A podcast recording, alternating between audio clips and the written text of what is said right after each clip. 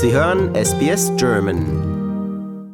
Hallo, hier ist Wolfgang Müller von SBS Radio. Ich spreche mit Florian Ross, Pianist, Komponist und Jazzband extraordinär. Was bringt Sie nach Sydney? Ich habe äh, eine ganz gute Verbindung nach Australien. Also ich bin jetzt, glaube ich, zum vierten oder fünften Mal hier in den letzten zehn Jahren oder so. Ich habe erstmal, als ich hier war, eine Tour gemacht mit dem Mothership Orchestra, eine Big Band äh, aus Sydney. Und dann war ich noch ein paar Mal hier für Workshops hier an der Hochschule und stehe eigentlich im regenden Austausch immer mit David Thieck, der hier die Jazzabteilung lange geleitet hat und anderen Leuten hier aus der Szene. Was werden wir von Ihnen hier hören? Ja, es gibt zwei Projekte. Das eine ist eine Musik für Holzbläser-Ensemble und Jazzquartett, die letztes Jahr erschienen ist auf Naxos. Die heißt Architecture, also Texture mit dem X. Da geht es so ein bisschen um die Verbindung zwischen Architektur und Komposition. Aber es, äh, keine Angst, hört sich, es ist nicht so komplex, wie es anhört.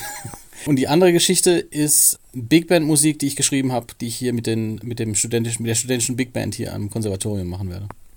Sie sind also hier auch als Dirigent. Genau, ja. Ist das der gleiche Jazz, den Sie selbst schreiben, den Sie hier dann dirigieren werden? Ja, es wird meine Musik sein auch, ja, genau. Ich habe mir Ihre Musik angehört. Die klingt sehr kühl, sehr metallisch. Ist das so mein Eindruck? Ich glaube, das ist so, wenn man jemand fragt, wie, wie man Spaghetti Bolognese beschreibt, da kommen wahrscheinlich auch sehr viele unterschiedliche Antworten mal raus. Ich, jeder kann sich äh, das zurecht hören, wie er gerne möchte. Das ist, oder wenn man in eine Ausstellung geht und sich Bilder anschaut, ich glaube, da kann man sich auch hinterher mit allen möglichen Leuten drüber streiten, ob die es, was damit wohl gemeint war oder so. Ist eigentlich egal, also, also solange es einem gefällt und man es interessant findet und es ein bisschen vielleicht mehr zu entdecken gibt, als man so auf den ersten Blick sieht, finde ich, ist so alles gut. Aber erklären Sie uns, was, was hat Sie inspiriert, das so zu schreiben und nicht anders?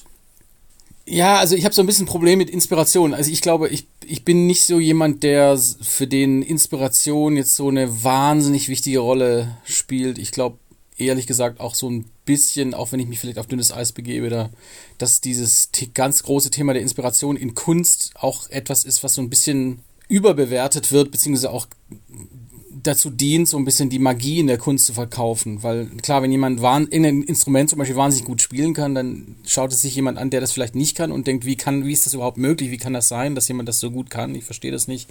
Und dann benutzt man oft dieses ähm, abgehobene äh, Talent oder, oder äh, ähm, ähm, Inspiration, um das irgendwie zu erklären. Also für mich ist Komposition letztlich eigentlich nichts anderes als irgendwas anderes als das, was ein Mathematiker macht oder das, was ein Koch macht oder also das ist halt etwas, etwas, womit ich mich lange auseinandergesetzt habe und was ich ganz gut mache und wo es mir wichtig ist, das ordentlich zu machen und, und wie das dann hinterher klingt. Also das ist, wie gesagt, das ist wirklich so eine persönliche Sache. Also ich, ich mache jedenfalls, ich sitze nicht jedenfalls rum und warte, bis ich mich eine, eine Muse küsst, sondern ich, wenn ich ein Stück schreiben will, dann setze ich mich hin und, und schreibe das.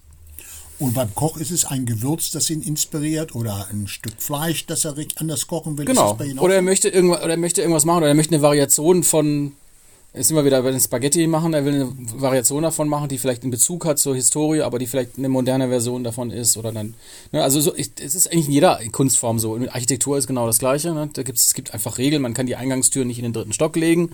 Egal wie man das Haus baut, ne? also es gibt, es gibt da einfach so Rahmenbedingungen und innerhalb dieser Rahmenbedingungen kann man sich dann austoben, sozusagen. Ne? Und es ist in jeder Kunstform eigentlich das, das Gleiche letztlich. Und so ist es bei Musik, glaube ich auch. Also zumindest für mich ist das so.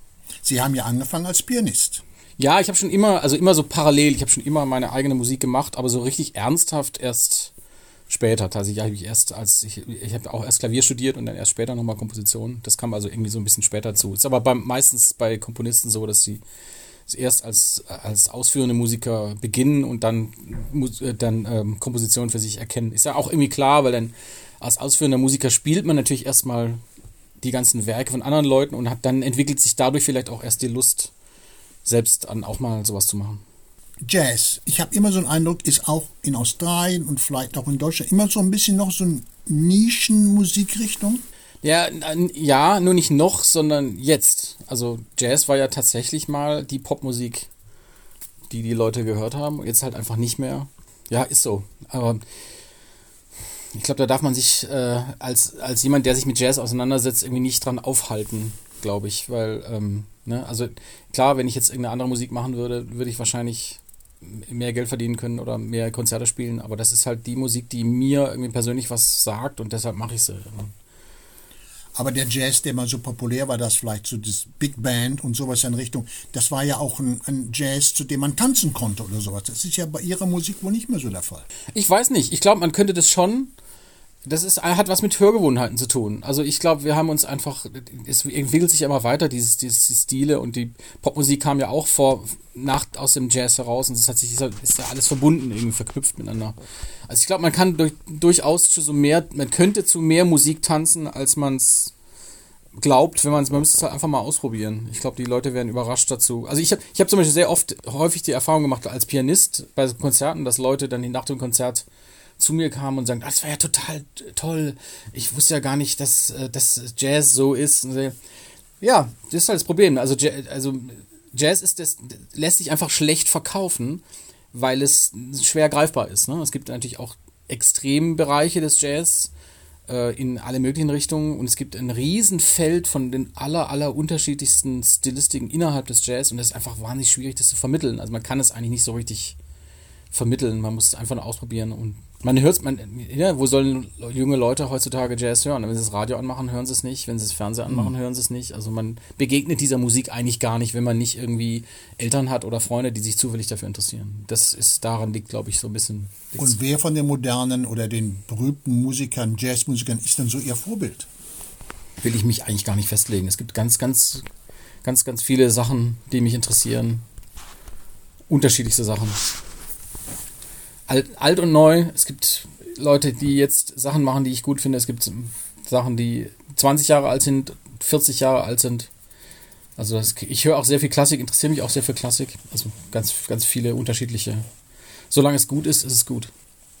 Wo kommen Sie denn aus Deutschland her? Ich komme ursprünglich aus Pforzheim. Und heute sind her. Sie aber. Aus Köln. Ich bin schon sehr lange in Köln. Ja. Aus Köln. Fast 30 mhm. Jahre jetzt in Köln. Ja. Mhm. Dort unterrichten Sie auch. Genau. Zwar Jazzkomposition, nehme ich an. Genau. Jazzkomposition und Klavier. Also ich habe lange Klavier äh, dort unterrichtet und jetzt aber seit letzten Oktober vor allem Komposition. Sie schreiben nicht nur Musik und ihr wird ja auch auf CDs dann produziert. Sie verlegen diese CDs auch selber jetzt. Ja, genau. Ich habe mein eigenes kleines Label. Das hat aber einfach praktische Gründe. Also ähm, Jazz ist halt kein Markt in dem Sinne, wo man, wo man jetzt als Label viel Geld verdienen kann. Und ich habe angefangen, meine, meine Musik rauszubringen bei Fremdlabels und aber festgestellt, dass das, was die eigentlich mir an Leistung bieten und das, was ich dafür bezahlen muss, dass das in keinem Verhältnis steht und dass ich das eigentlich auch selber machen kann und wahrscheinlich sogar besser. Und deshalb habe ich jetzt mein eigenes Label und mache da hauptsächlich meine eigenen Sachen, aber auch durchaus auch Musik, die ich interessant finde von Kollegen. Also wenn, wenn ich angesprochen werde, höre ich mich das, mir das an und wenn das ihm so passt, dann äh, bringe ich auch mal ein paar andere Sachen raus. Ja. Und haben Sie auch Schüler hier in Australien? Ich habe jetzt letztes äh, Jahr keine. Ich hatte so ein paar vereinzelte Leute, die bei mir über Zoom halt dann Unterricht genommen haben hier von der Hochschule. Jetzt im letzten Jahr nicht. Wahrscheinlich auch, äh, schätze ich mal, weil diese, durch diesen ganzen Corona-Wahnsinn und die eh schon genug mit Zoom zu tun haben, dass sie nicht auch noch noch mal mit irgendeinem anderen dann noch mal per Zoom Unterricht haben wollten. Aber ich denke, das wird dann auch wieder kommen, wenn es sich ein bisschen beruhigt hat. Und haben Sie schon mal bei Ihren Besuchen etwas mehr von Sydney oder von Australien kennengelernt als nur Sydney? Ja, genau. Ich habe zwei Touren gemacht mit dem Mothership Orchestra und da sind wir tatsächlich auch die, also zumindest die äh, Westhälfte von Australien so ein bisschen abgefahren. In der Osthälfte war ich jetzt noch nie auf der Seite, aber hier äh, Melbourne, Canberra, hier an der, an der Küste habe ich schon ein bisschen was gesehen und in Neuseeland war ich auch öfter mal. Sie sagten gerade, dass Sie von Inspiration nicht so viel halten, aber hat Sie irgendwas in Australien mal in, musikalisch inspiriert? Schwer zu sagen. Also ich bin, ich bin jemand, der sehr gerne reist und der überhaupt sehr gerne so fremde Dinge aufnimmt und aufsaugt und so. Insofern, ich finde Australien einfach sehr interessant, weil es so eine Mischung aus verschiedenen Sachen ist. Also aus diesem Commonwealth-Erbe und aber auch so ein bisschen irgendwie amerikanisch, aber dann auch wieder nicht und so ein bisschen englisch, aber auch irgendwie wieder nicht. Das ist so eine, finde ich, eine sehr interessante Mischung, einfach was ganz Eigenes. Das finde ich eigentlich sehr attraktiv. Und ich finde auch die, die Leute hier sehr offen und interessiert und nett und ich bin immer sehr gerne hier. Dann haben wir natürlich noch in Australien diese interessanten Ureinwohner. Haben, genau. haben die sie irgendwie? Da habe ich noch gar keinen. Doch, ich habe das. Es gab, also eine winzigen äh, Überschneidung gab es mal. Ich habe mal auf dem. Allerdings, das war, glaube ich, in Neuseeland auf dem Jazzfestival gespielt. Da gab es auch so ein paar Gigs mit, ähm, mit Musikern. Und da gab es so ein bisschen Austausch, aber hier in Australien tatsächlich noch nicht. Wäre das nicht aber interessant, dass die haben ja dieses Didgeridoo, dieses, dieses wunderbare ja, Instrument, mit dem mal zusammenzuspielen. Klar. Es, man kann so viele, so viele Sachen machen. Man müsste zwei Leben haben, um das. Ne, es, es, das Problem ist natürlich, dass immer so Ideen immer so einen Rattenschwanz an Dingen nach sich ziehen. Also an De Ideen mangelt es ja eigentlich nie. Ne, es ist immer nur, das umzusetzen dann tatsächlich ist dann immer so ziemlich komplex am Ende des Tages. Ich wünsche Ihnen zu den Konzerten viel Erfolg und viel Spaß in Australien. Vielen Dank. Lust auf weitere Interviews und Geschichten?